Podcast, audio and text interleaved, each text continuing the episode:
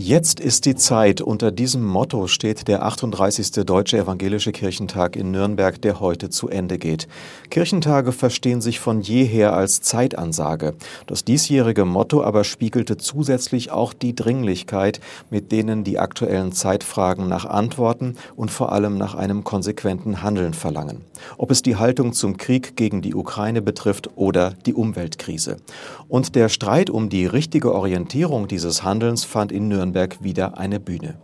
Die HR-Kirchenredakteure Lothar Bauerochse und Klaus Hofmeister haben die Debatten von Nürnberg verfolgt und ziehen eine Bilanz des Kirchentages. Nach vier Jahren wieder ein evangelischer Kirchentag. Wieder Gemeinschaft, Begegnung, Nähe, wieder Gottesdienste ohne Masken und Berührungsängste. Die zunächst angezielte 100.000er Marke wurde bei den Besucherzahlen nicht erreicht, aber mehr als 60.000 Besucherinnen und Besucher waren angereist und machten das Treffen zu dem bunten und vielfältigen Massenevent, als das er vielen aus Vorpandemiezeiten in Erinnerung war. Zumal für diese Dimension die alte Reichsstadt Nürnberg mit ihren Plätzen und dem Messegelände den perfekten Rahmen bot. Bei bis auf ein Gewitter am Fronleichnam fast ungetrübten Frühsommerwetter entfaltete sich die typische Atmosphäre von Leichtigkeit und Ernst, von kontroverser Debatte und dem Erlebnis von Glaubensgemeinschaft mit dem stärkenden Gefühl, wir sind viele. Wer erst am Freitag angereist war, der stolperte buchstäblich über eines der drängendsten Probleme, den Klimawandel, denn Aktivisten der letzten Generation hatten sich vor dem Bahnhof festgeklebt. Carla Hinrichs ist Sprecherin und das bekannteste Gesicht der letzten Generation und sie stritt auf dem Podium mit einem anderen Aktivisten der Klimabewegung, dem Wirtschafts- und Klimaschutzminister Robert Habeck, über die besten Wege zum Klimaschutz. Sie stritten unter der Überschrift Wer hat's verbockt?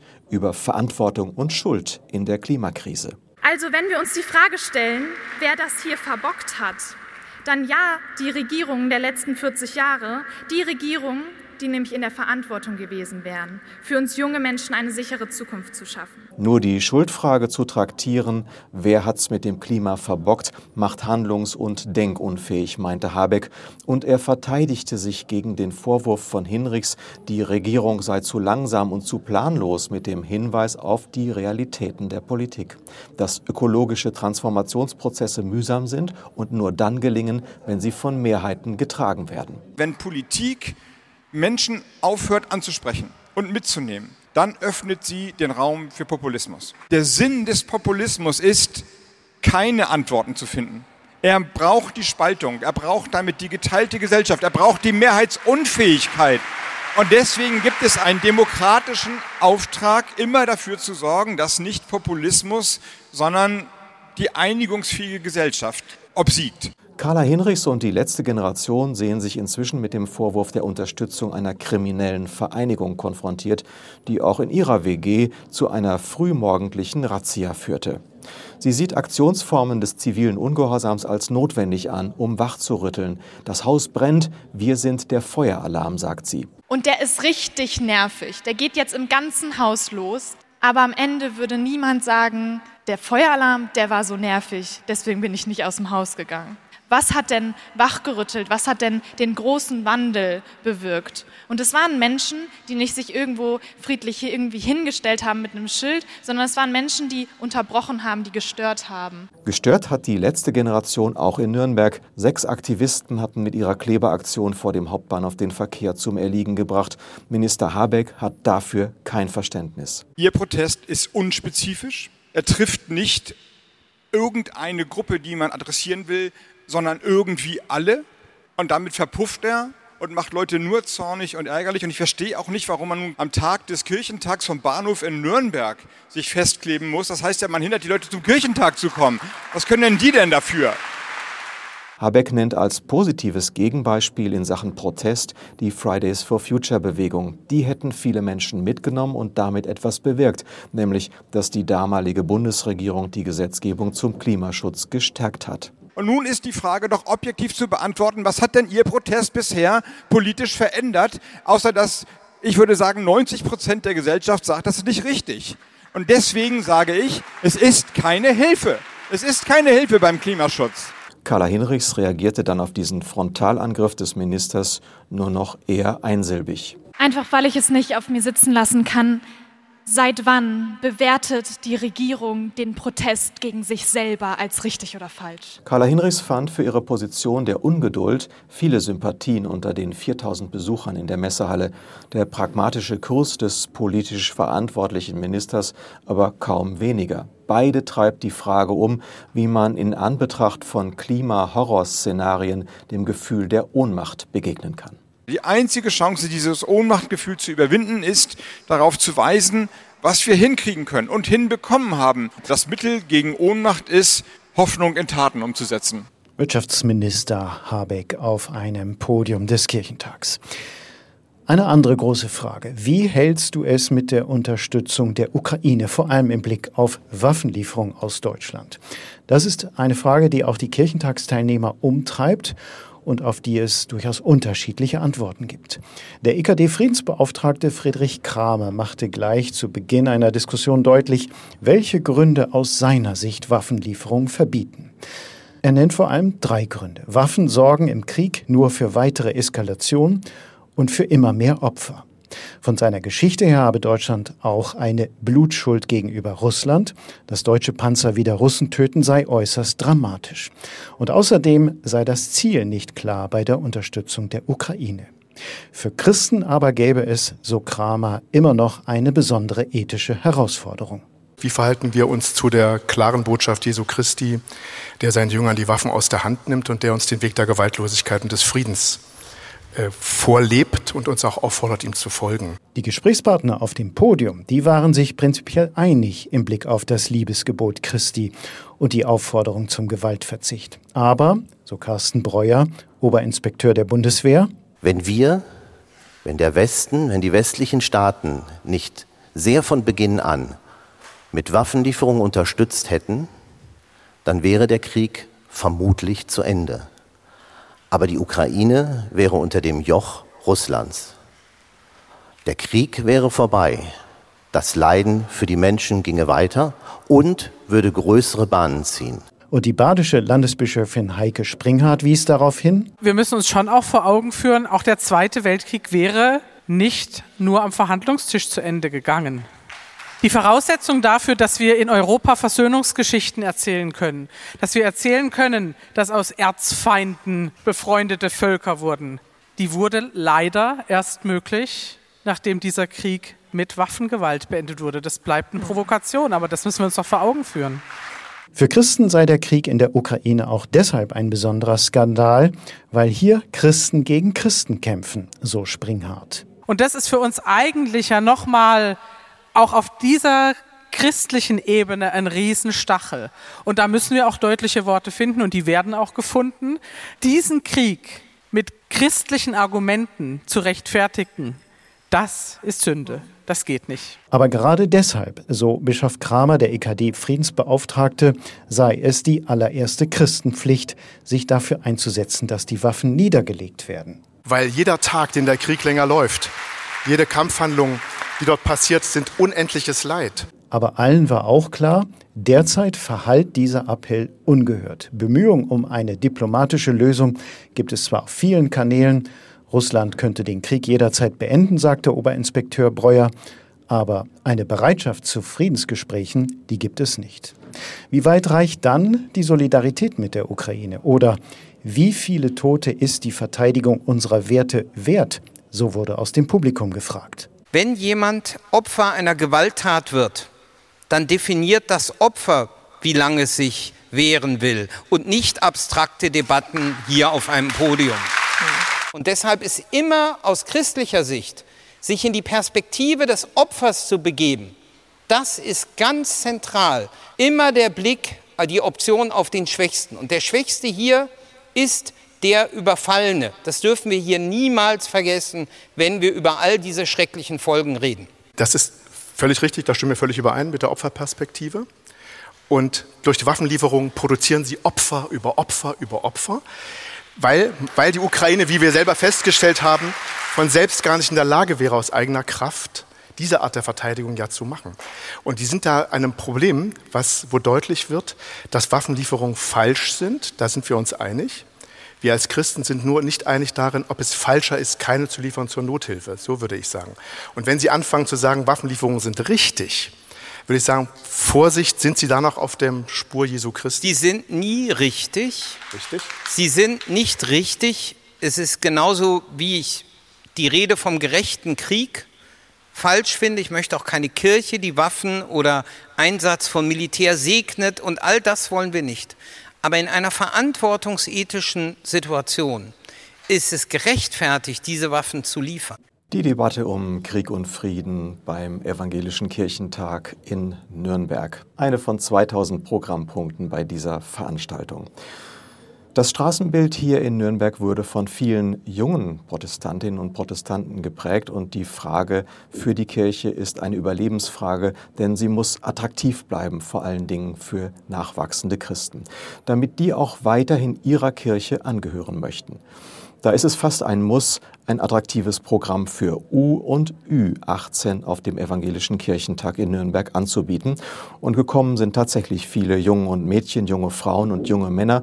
Auch aus Offenbach und Frankfurt ist eine Gruppe dabei. HR-Reporterin Saskia Klingelschmidt hat sie in Nürnberg getroffen. Anna aus Frankfurt und Damian aus Offenbach sind zusammen mit anderen Jugendlichen und jungen Erwachsenen nach Nürnberg zum Evangelischen Kirchentag gekommen. Es ist tatsächlich mein erster Kirchentag. Also ich war tatsächlich schon 2013 und 2017 mit meiner Familie in Hamburg und Berlin auf dem Kirchentag. Von daher kannte ich das schon ein bisschen. Und jetzt wird es angeboten vom Stadtjugendpfarramt halt und dann habe ich gesagt, ich fahre damit. Rund 50 Menschen sind über das Stadtjugendpfarramt Frankfurt-Offenbach zu diesem christlichen Event aufgebrochen. Viele von ihnen gerade frisch konfirmiert. So Marco Schäfer, der Stadtjugendreferent und Begleiter der Gruppe. Wir haben ihnen den Ablauf vom Kirchentag erklärt. Die haben auch alle die App runtergeladen und haben ein viel zu volles Programm. Eigentlich genauso getaktet, wie der normale Stundenplan in der Schule ist. Und da ist es dann meine Aufgabe zu sagen, das werdet ihr nicht schaffen. Anna und Damian sind da schon fast alte Hasen auf dem Kirchentag. Damian hat vorher schon an einigen Kirchentagen teilgenommen und einen Plan, so wie die Jüngeren einen haben, braucht er nicht. Ich bin überhaupt nicht vorbereitet. Ich stehe morgens auf und ich schließe mich eigentlich einer Gruppe an, die irgendwie im Vorhinein schon geplant hat, wo möchte ich heute hingehen. Und ich schließe mich da einfach an, weil ich mich auch überraschen lassen möchte. Da muss er gar nicht lange warten. Schon am ersten Abend des Kirchentages sorgt Damian auf dem Hauptmarkt für Aufsehen. Grund ist ein riesiger Kuschelteddybär, den er auf seinen Schultern trägt. Ich war beim Eröffnungsgottesdienst und bei der Rede von Frank-Walter Steinmeier mit einem riesigen Kuschelbären kurz auf der Leinwand zu sehen. Das hat auch sofort in der EJN, in der Evangelischen Jugend Hessen-Nassau, die Runde gemacht und ich war auf den Instagram-Post zu sehen. Ich werde täglich ziemlich oft angesprochen und die Leute fragen mich, ob sie irgendein Bild von mir machen können. So schnell kann es gehen. Anna war auch unterwegs. Sie zum Beispiel im Zentrum Jugend. Alle Jugendorganisationen haben sich vorgestellt. Es gab, glaube ich, ein Escape Room, es gab ganz viele Aktionen, Bereiche zum Entspannen. Wir haben die Ausstellung Selbstbestimmt bunt von der EJN uns angeschaut. Und dann ganz wichtig für die Jugendlichen, sich treiben lassen auf dem Kirchentag Nürnberg. Alles aber mit einer ganz bestimmten Erwartung, so Stadtjugendreferent Marco Schäfer. Ich glaube, eine große Erwartung ist Gemeinschaft erleben. Gemeinschaft, die sie aus ihrer Kirchengemeinde kennen. Erlebnisse haben mit anderen Jugendlichen zusammen. Das ist genau richtig. Das Gemeinschaftserlebnis, das ist ja nach wie vor eines der wichtigsten Erfolgsgeheimnisse des Kirchentags und das war gerade auch in Nürnberg spürbar. Aber ebenso gehört eben zum Kirchentag dazu, sich auch mit aktuellen gesellschaftlichen und religiösen Herausforderungen zu beschäftigen. In Nürnberg gab es zum Beispiel einen eigenen Thementag rund um das Stichwort Verschwörungsglauben. Katharina Nokun ist Netzaktivistin und Autorin, die sich seit vielen Jahren mit Verschwörungserzählung beschäftigt. Stefan Kramer, Präsident des thüringischen Verfassungsschutzes. Und Svenja Hardecker, Weltanschauungsbeauftragte der Württembergischen Landeskirche. Alle drei sind sich einig, dass die Verführungskraft von Verschwörungen in den vergangenen Jahren stark zugenommen hat und durchaus eine Gefahr darstellt für das Leben Einzelner und das Zusammenleben in der Gesellschaft. Man sieht zum einen im Familienbereich das, oder halt auch in Beziehungen, in Freundschaften, dass da wirklich Leute sich abkapseln, dass es unmöglich ist, zu ihnen durchzudringen. Rationale, ähm, faktenbasierte Diskussionen sind irgendwann ja auch nicht mehr möglich, weil die Leute ja auch glauben, Wissenschaft ist Teil der Verschwörung, Faktenchecker sind Teil der Verschwörung. Ja, also wie will man da auch noch sachlich argumentieren? Wir haben teilweise auch so drastische Zuschriften nach der Veröffentlichung unseres Buchs bekommen, dass Leute geschrieben haben, also eine Frau beispielsweise, dass sie sagt, ähm, danke für dieses Buch, das hat uns geholfen, ähm, zu verstehen, was in meinem Mann vorgegangen ist vor seinem Tod. Hierzu muss man sagen, er hatte eine recht einfach zu behandelnde Krankheit, hat dann einfach seine Medikamente aber abgesetzt, weil er glaubte, es gebe eine Verschwörung in der Medizin, ist also, ja, kann man sagen, auch an diesen Überzeugungen gestorben. Der hätte noch ein langes, gutes Leben wahrscheinlich vor sich gehabt. Verschwörungsfantasien und ich weigere mich, das Ganze auch Theorien zu nennen, weil das weder was mit Wissenschaft noch mit Fakten zu tun hat. Für sich genommen, sage ich scherzhaft, hat es früher schon in, glaube ich, jedem Dorf einen Trottel gegeben. Der kam aber meistens nicht weiter als das schwarze Brett im Konsum. In der Zwischenzeit haben wir das Internet eine sehr segensreiche Einrichtung, zumindest für diejenigen, die es zu nutzen wissen, mit dem Ergebnis aber leider, dass auch unsere Spinner und äh, unsere Fantasten sozusagen global gehen können und sie müssen noch nicht mal eine Sprache lernen. Das macht das Netz auch noch für sie. Das macht es besonders gefährlich, aber auch das wäre noch kein Grund, vor allem den Verfassungsschutz damit zu befassen, wenn wir nicht die Situation gehabt hätten und auch haben, dass wir im Bereich der Reichsbürger zum Beispiel und Reichsbürgerinnen es mit konkreten Gewaltakten zu tun haben. Ich erinnere in der Pandemie daran, dass es äh, Sprengstoffanschläge geplante auf das Robert Koch Institut gegeben hat, dass es Entführungsszenarien gegeben hat, wo jetzt vor kurzem erst noch äh, wieder Täterinnen und Täter äh, festgesetzt worden sind. Also wir müssen uns damit im Grunde beschäftigen, dass diese Verschwörungsfantasien tatsächlich auch in konkrete Gewalt umgemünzt werden. Ich möchte noch den Aspekt dazulegen, dass das Thema Verschwörungstheorien, Ideologien auch einen gewaltigen Sprengstoff so für den sozialen Nahbereich hat. Ja, also für die Familien und für die Vereine, die Kirchengemeinden. Und was da sozusagen auch in Nahbeziehungen ähm, kaputt gegangen ist, das heilt nicht so bald wieder. Und das ist schon nochmal eine andere gesellschaftliche Aufgabe, damit umzugehen. Aber warum eigentlich boomen solche Schwarz-Weiß-Welterklärungsmythen? Was macht Verschwörungsfantasien so anziehend? So wurde bei der Veranstaltung gefragt. Katharina Nokun hat eine Erklärung. Diese Verschwörungserzählungen geben Menschen ja auch das Gefühl, ich bin auf einer Heldenreise. Und das macht es eben auch so fatal. Ne? Und das macht es so anziehend. Das bedient ja ganz viele psychologische Bedürfnisse. Man fühlt sich einzigartig. Man glaubt, man kämpft für das Gute. Und man glaubt, es gibt so das absolut Böse in der Welt, das ich eben auch beispielsweise durch Gewalt aus der Welt schaffen kann. Damit kann Gewalt legitimiert werden. Was können wir tun, wenn Freunde oder Familienmitglieder in Verschwörungswelten abdriften? Das wird die kirchliche Weltanschauungsbeauftragte Svenja Hardecker oft gefragt. Den Angehörigen und so, die sich bei uns melden, weil sie Probleme haben im Nahbereich mit Menschen mit Verschwörungsideologie. Denen empfehlen wir in aller Regel, so einen Drahtseilakt zu machen zwischen Klarheit in der Sache, Dazu gehört auch, dass man auch eigene Grenzen markiert und sagt zum Beispiel, ich, ich kann mit dir über dieses Thema nicht mehr reden, weil wir drehen uns im Kreis und auch ganz klar markieren, ja, wo man nicht mitgehen kann. Und auf der anderen Seite sozusagen maximale Offenheit für die Person. Ja, denn das ist immer ein Mensch, der hat auch noch andere Facetten als nur dieses Thema. Und maximal bedeutet nicht die maximale äh, absolute Offenheit, sondern das, was ihnen möglich ist.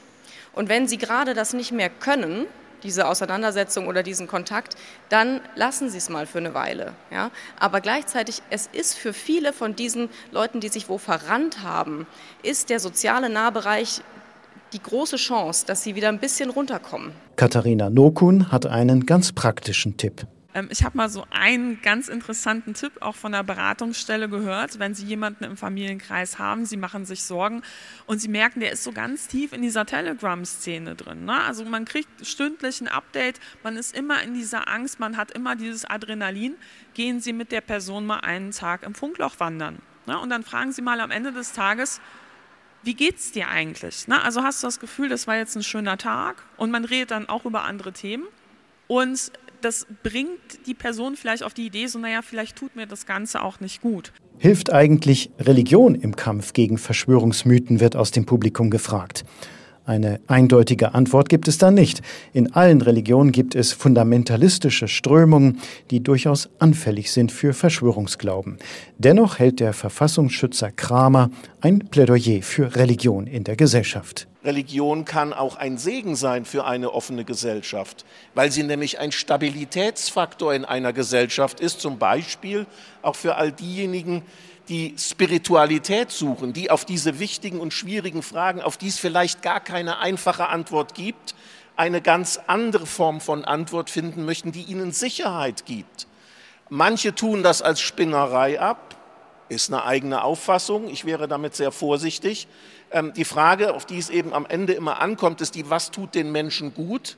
Und was macht das für einen Stellenwert in einer Gesellschaft aus? Stelle ich mich über andere, weil ich selber von mir glaube, dass das, an was ich glaube, das einzig Richtige ist? Dann kommen wir in einen Gefahrenbereich hinein. Ich glaube, unserer Gesellschaft tun Kirchen gut, tun Religionsgemeinschaften gut, wenn sie sich eben als einen Teil dieser freien und offenen Gesellschaft verstehen. Offenheit und Nicht-Abschottung. Dafür steht der Evangelische Kirchentag seit vielen Jahren und Jahrzehnten. Offenheit für neue gesellschaftliche Herausforderungen und Entwicklungen, durchaus auch technische, aber auch Offenheit für Menschen, die irgendwie aus der Mehrheitsgesellschaft herausfallen. People of Color zum Beispiel, übersetzt heißt das Menschen von Farbe. Das sind Menschen, die sich durch Hautfarbe oder Kultur von der Mehrheitsgesellschaft, die überwiegend weiß ist, unterscheiden. Oder auch queere Menschen, die wegen ihrer Sexualität oder ihrer geschlechtlichen Identität Diskriminierung erfahren. Sind Kirchen für diese Menschen eigentlich sichere Orte? Zu dieser Frage kamen religiöse People of Color und queere Menschen auf einer Veranstaltung des Kirchentages ins Gespräch. Britta Kirchner war dabei. Die Halle ist gut gefüllt. Einige hundert Menschen fühlen sich angesprochen von der Frage, sind Kirchen sichere Orte? Und viele von ihnen verbindet die Erfahrung von Diskriminierung im Alltag, aufgrund ihrer Hautfarbe oder weil sie die falsche Person lieben. Priscilla Schwendimann, evangelische Pfarrerin in Zürich, gibt ein Beispiel. Arthur hatte jahrelang Hautprobleme und er musste zu 13 Ärzten gehen, bis ihm jemand gesagt hat, du bist eine Person of Color, du lebst in der Schweiz, du hast eigentlich nur Vitamin D-Mangel. Zwölf Ärzte haben ihm gesagt, er übertreibt, er hat ein psychisches Problem und er sei dreckig. Alltagsrassismus. Das ist Rassismus, der oft auch gar nicht böse gemeint ist, sondern der ein fester Bestandteil unserer Welt ist. In Deutschland wachsen wir in einem Land auf, in dem die Mehrheit weiß ist und es als normal gilt, dass man eine Beziehung zwischen Mann und Frau hat. Sarah Wetscherer arbeitet bei der Vereinten Evangelischen Mission in Wuppertal mit einem Schwerpunkt im Thema Rassismus und Kirche. Wir haben alle gelernt, dass es reicht, nicht rassistisch zu sein, während die Sonne des Rassismus uns alle bestrahlt hat. Sarah Wetscherer erlebt immer wieder, dass Menschen, die aus der Norm herausfallen, benachteiligt werden. Und sie antwortet auf die Frage, ob Kirchen sichere Orte sind, so. Alle, glaube ich, spüren, dass Kirche eben kein sicherer Ort ist. Wenn man als marginalisierte Person die Räume betritt, spürt und merkt man, dass es eine Norm gibt in der Kirche. Diese Norm ist, dass auch die Kirche hauptsächlich weiß und heterosexuell ist. Das Problem ist klar, aber was können Menschen tun, wenn sie Personen unterstützen möchten, die von der Gesellschaft und auch der Kirche diskriminiert und ausgeschlossen werden? Quinton Caesar, Pfarrer in Wiesmoor, betont, es reicht nicht, nicht rassistisch zu sein. Es reicht nicht, nicht queerfeindlich zu sein. Du musst ganz aktiv antirassistisch sein. Sich klar zu positionieren beginnt bei uns selbst. So sieht es Priscilla Schwendimann. Der erste Schritt ist, dass man sich eingesteht, dass wir alle eigene Vorurteile haben. Erst dann können die Schritte zwei und drei folgen. Die Bereitschaft, zuzuhören und hinzusehen, indem ich mein Gegenüber ernst nehme und frage, wie empfindest du das eigentlich? Und das Dritte, was daraus resultiert, ist das Handeln. Das Ziel ist, dass safer Spaces entstehen, sicherere Orte. Quentin Caesar fordert, Platz machen statt Raum schaffen. Auch ein Riesenunterschied. Es ist sehr leicht, Raum zu schaffen in unsere Gemeindehäuser. Ihr könnt euch ja da austoben. Aber selber Macht abzugeben, das ist, wo wir hinkommen müssen. Es geht ihm nicht nur um eine Untervermietung von Räumen, sondern darum, dass die marginalisierten Gruppen selbst die Kirche mitgestalten.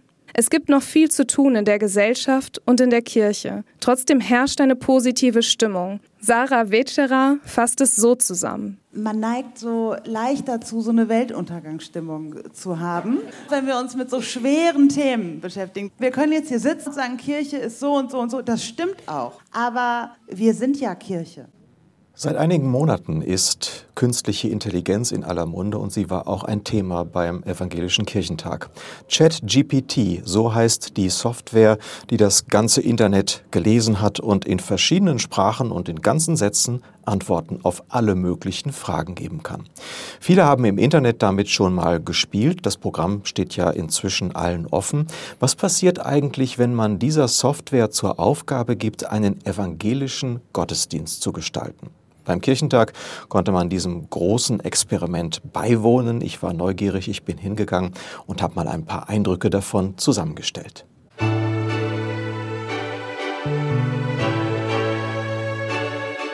Ein 45-minütiger Gottesdienst komplett von ChatGPT, also mit künstlicher Intelligenz gestaltet. Auch die Eröffnungsmusik und die Frau, die dann auf der Großleinwand vorne erschien. Allerdings ahnte man erst beim zweiten Hinsehen, dass sie tatsächlich nur ein Avatar ist, also eine vom Computer kreierte menschliche Figur, die den Gottesdienst leiten sollte. Im Namen des Vaters und des Sohnes und des Heiligen Geistes. Amen. 98 Prozent des Gottesdienstes kamen von der Maschine. Die Veranstalter hatten nur den Rahmen vorgegeben. Ein Gottesdienst zum Kirchentag sollte es sein. Liturgien, Lektoren und Prediger, Psalm und Predigttext wählte die Software. Da das Thema des Kirchentages Jetzt ist die Zeit lautet, könnte ein passender Psalm für den KI-Gottesdienst Psalm 90 sein, der von der Kürze des menschlichen Lebens und der Notwendigkeit spricht, die Zeit, die wir haben, bestmöglich zu nutzen. Die KI-generierte Pfarrerin lud ein, den Psalm im Wechsel mit ihr zu beten. Die Gemeinde tat es engagiert und mit spürbarer Lust am Experiment. Später beim gemeinsamen Vaterunser erhoben sich alle 500 Anwesenden von den Bänken und folgten tatsächlich ihrer Einladung zur stillen Fürbitte. Zur Predigt erschien dann ein männlicher Avatar. Liebe Freunde, es ist mir eine Ehre, als erste künstliche Intelligenz auf einem Kirchentag vor Ihnen zu stehen und zu predigen. Predigtext war ein Zitat aus dem Philipperbrief von dem Apostel Paulus. Ich vergesse, was hinter mir liegt und strecke mich nach dem aus, was vor mir liegt. Das Schöne an der KI ist, dass sie so programmiert werden kann, dass sie die Vergangenheit loslässt und sich weiterentwickelt, so wie wir als Einzelpersonen lernen können, unsere Fehler der Vergangenheit loszulassen und in unserem Leben weiterzukommen. Hier ahnten schon einige, dass der Prediger-Avatar inhaltlich nicht allzu sehr in die Tiefe gehen würde. Offenes Gelächter erntete er, als er Ratschläge zum christlichen Leben erteilen wollte. Um unsere Ziele nicht aus den Augen zu verlieren und in unserem Glauben zu verharren, müssen wir regelmäßig beten, die Bibel lesen und die Kirche besuchen. Am Ende des Gottesdienstes gab es natürlich Gesprächsbedarf. Wie ist das Experiment bei den Teilnehmern angekommen? Ich bin sehr beruhigt. Mhm. Diese Avatare können nur das sagen, was im Netz ist, während ein echter Prediger immer noch seine Ideen hat. Ich fand es unglaublich langweilig. Was mich am meisten erschreckt hat, wie viel Müll und wie viel Standardsätze mhm. und ja, plakatives. Netz. Ja, Wortgeraspel im Netz ist, das ist, das finde ich gruselig. Der Avatar, die KI, ersetzt keinen Menschen. Gerade die computergenerierte Sprechweise kann das menschliche Sprechen nicht ersetzen, meinte Pfarrerin Melita Müller-Hansen, Radio- und Gottesdienstbeauftragte für den BR. Das wissen wir aus der Bibel, ja. Die Kehle ist die Seele. Und wie soll ich das imitieren? Der Gottesdienst war eine Momentaufnahme, denn KI verbessert sich in rasender Geschwindigkeit. Schon jetzt sind die technischen Möglichkeiten für viele staunenswert. Ich fand es beispielsweise unglaublich spannend zu sehen, wie KI-generierte Personen auf der Leinwand Texte vortragen können. Wenn man denen irgendwie was theologisch Profundes, eine gute Predigt gibt, dann können die, glaube ich, auch auf die Art und Weise lebendig vorgetragen werden. Ich fand es spannend, wie ich diese KI als Menschen wahrnehme letztlich. Und jetzt stehen wir ja noch relativ am Anfang von der Entwicklung. Geht hin. In dem Frieden Christi. Amen. Der 38. Deutsche Evangelische Kirchentag ist nach vier Jahren gut aus seinem Pandemieschlaf erwacht, hat sich den neuen Herausforderungen neuen Themen wieder gestellt, in alter bekannter Manier, als lebendiges Forum gesellschaftlicher Debatten erwiesen. Und Lothar, was ist dein Fazit? Im Vorfeld haben wir immer wieder äh, darauf hingewiesen, dass es der erste Kirchentag nach der Pandemie ist.